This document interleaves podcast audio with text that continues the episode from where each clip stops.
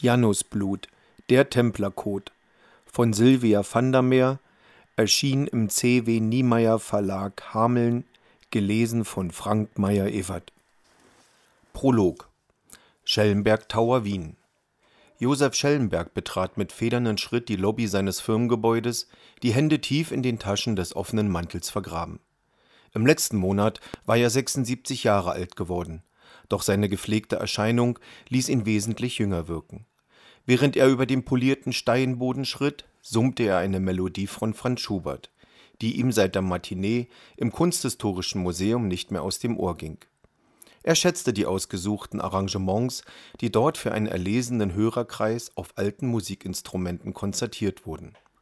Vor dem Aufzug mit den schwarzen, blanken Türen blieb er stehen und betätigte die Ruftaste. Während er wartete, glitt sein Blick zur Seite und ihm fiel auf, dass das Empfangspult verwaist war. Sein Summen verstummte abrupt. Aufmerksam schaute er sich um. Die Halle war leer. Seltsam, dachte Schellenberg und ging einige Schritte auf das Pult zu. Suchend überblickte er den weiten Raum. Nichts deutete auf die Anwesenheit des Sicherheitsdienstes hin. Pflanzen hingen von den oberen Stockwerken herab und Sitzgruppen aus Leder standen in der Mitte der Halle. Nirgends konnte er den Wachmann entdecken. Er spürte, wie die gute Laune verflog und er ärgerlich wurde. Soweit ihm bekannt war, gab es strikte Regeln für die Sicherung des Gebäudes an Wochenenden und Feiertagen. Gleich morgen würde er sich den Verantwortlichen vorknöpfen und Rechenschaft von ihm verlangen. Hinter ihm öffnete sich lautlos die Fahrstuhltür. Noch einmal wanderte sein Blick durch die Lobby und hinüber zum verlassenen Empfangsbereich. Die Situation war unverändert. Erzürnt stieg er in den Lift. Er nahm einen Schlüssel aus der Tasche, steckte ihn in die Konsolenöffnung und entsperrte die Tastatur. Anschließend drückte er den obersten Knopf mit der Aufschrift Penthouse 40.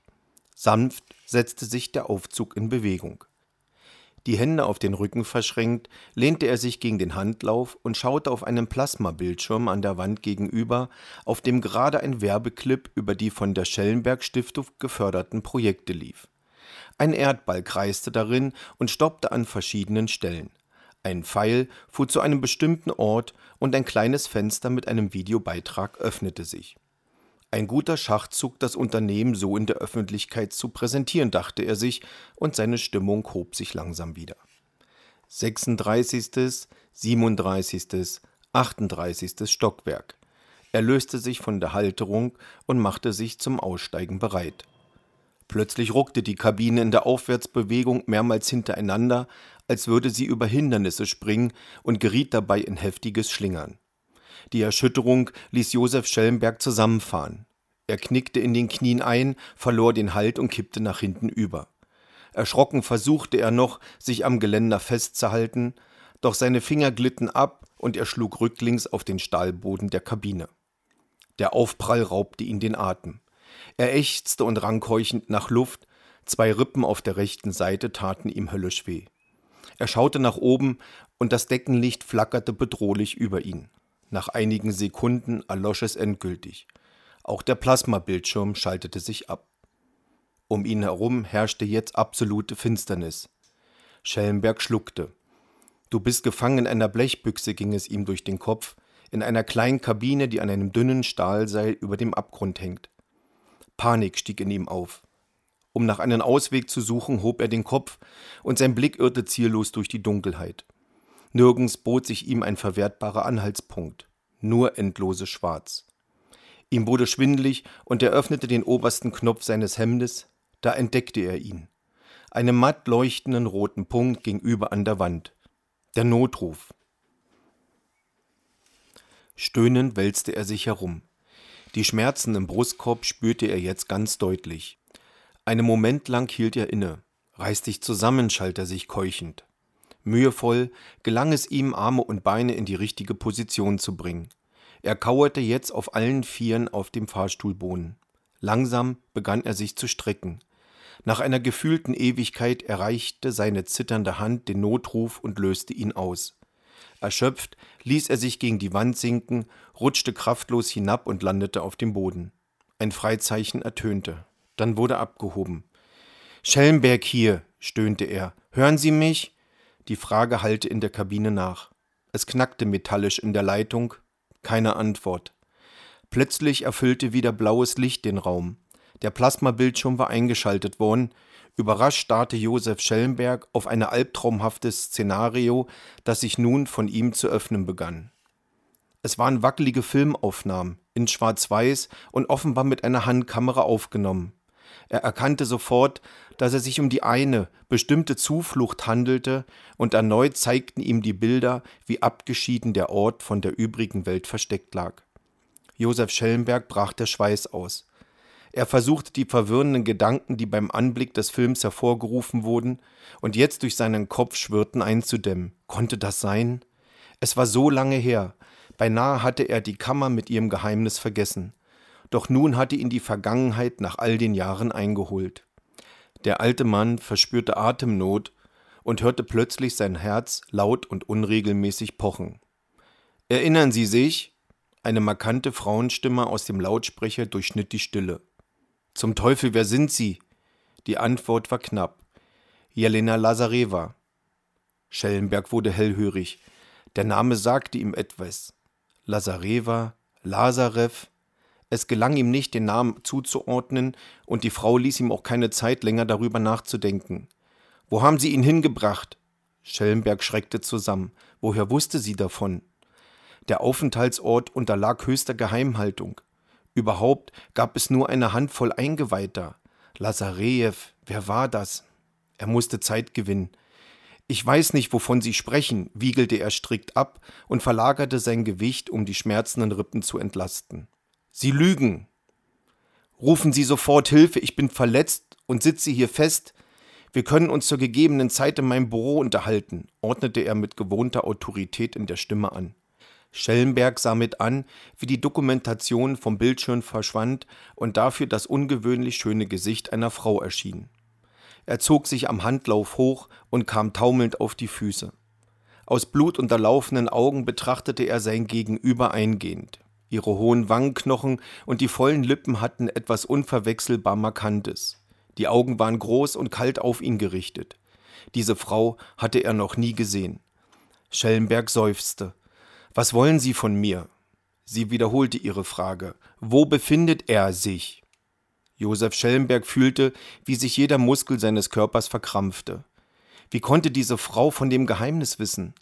Die Erkenntnis, dass die Havarie des Fahrstuhls kein Zufall war, sickerte langsam in ihm ein, und Josef Schellenberg stockte der Atem. Er saß in einer tödlichen Falle. Ich kann mich nicht erinnern, verteidigte er sich schwach. Können oder wollen Sie sich nicht erinnern? fuhr ihn die Stimme wütend an. Hören Sie, ich weiß von nichts. Josef Schellenberg stöhnte und veränderte abermals die Körperhaltung. Der Schweiß rann ihm in den Hemdkragen und er nestelte an der Manteltasche nach einem Tuch, um sich den Nacken trocken zu reiben. Ich denke schon. Das hier habe ich in Ihrem Safe gefunden, stellte Jelena Lazareva fest und hielt ein Bündel Papierseiten hoch. Sie ließ einige Sekunden verstreichen, bis sie ihm eine vergilbte Zeichnung mit einer janusköpfigen Figur hinhielt. Sehen Sie das? Was wissen Sie darüber? Josef Schellenberg hatte das Seidentuch in der Hand und tastete nun unter dem Ärmel seines Mantels nach dem Armband mit dem eingebauten Funksender. Er musste das Signal auslösen, doch er wusste nicht, ob sie das bemerken würde. Sie haben ihn versteckt. Schneidend traf ihn die Wucht ihrer Worte und er zuckte mit der Hand zurück. Ihnen ist klar, was das bedeutet. Diese Zeichnung hier und die Offenbarung.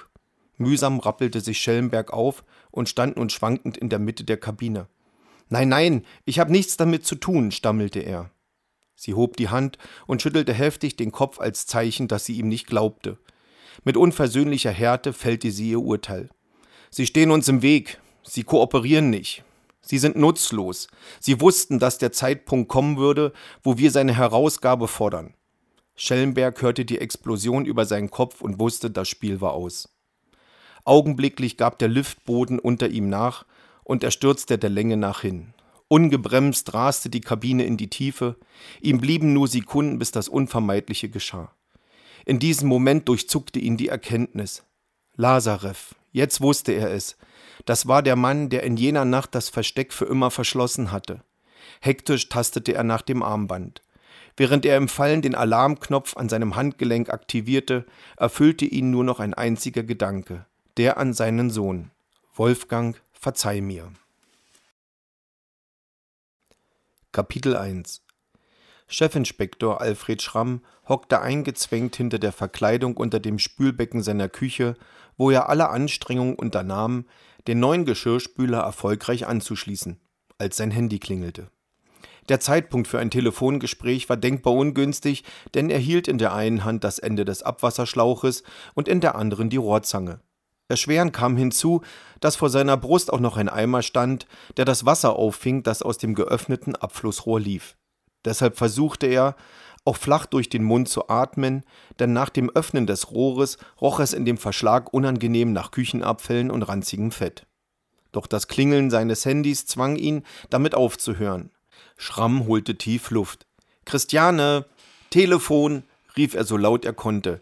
Christiane? Hinter ihm klappte die Küchentür. Schrei nicht so, hörte er seine Frau ärgerlich sagen. Ich bin ja schon da. Endlich verstummte das Klingeln. Christiane Schramm meldete sich. Wenige Sekunden später tippte sie ihn auf den Rücken. Leonberg für dich. Ich denk, du hast Urlaub. Können die dich nicht in Ruhe lassen? Was machen die, wenn du in Pension bist? Schramm unterdrückte einen Fluch, legte den Schlauch beiseite und streckte den linken Arm nach hinten, während er aus dem Verschlag heraus etwas zu Christiane sagte, das wie keine Ahnung klang. Warum immer du? fragte seine Frau. Die Küche ist noch nicht fertig und für heute Abend haben wir Opernkarten. Christiane drückte ihm das Telefon in die Hand. Vergiss nicht, am Wochenende kommen die Kinder, fügte sie wütend hinzu und verschwand aus der Küche. Alfred Schramm führte das Handy ans Ohr. Schramm? Leonberg hier, Tag, Chef.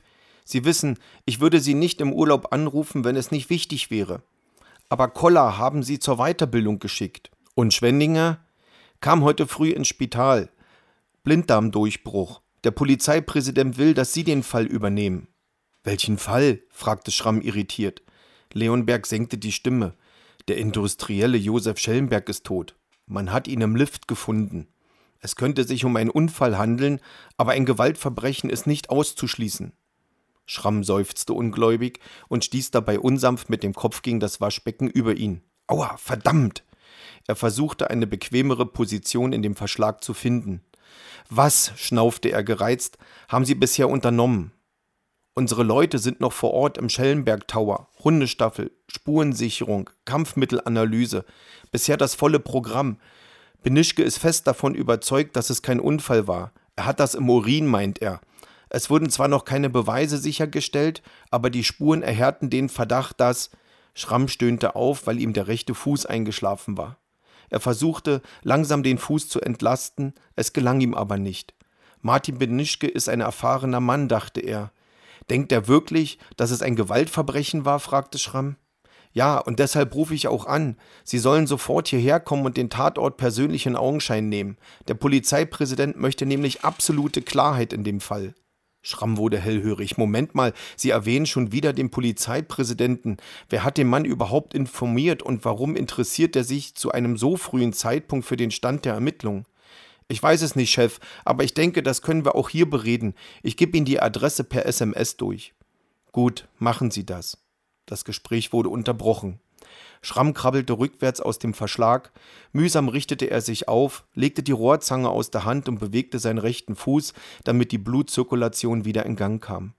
So ein verdammter Mist, dachte er und rieb seinen schmerzenden Arm. Seitdem der Begriff Gewaltverbrechen in Zusammenhang mit dem Namen Schellenberg gefallen war, meldete sich schmerzhaft sein Magengeschwür. Dieser Fall konnte rasch eine politische Brisanz entwickeln, die ihm nicht gefiel. Minister und Amtsräte, die sich einmischten, private Sicherheitsleute, die sich wichtig machten, Erbenermittler und das alles kurz bevor er in Pension ging.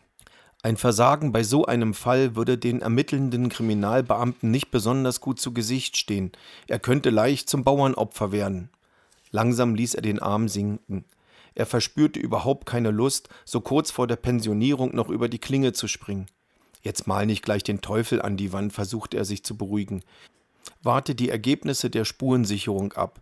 Bis dahin tust du deinen Job und vertraust auf deine jahrelange Erfahrung und Intuition, so wie du es immer getan hast.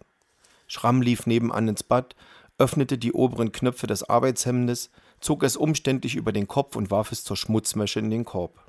Danach drehte er sich zum Waschbecken und schäumte sich mit Seife ein.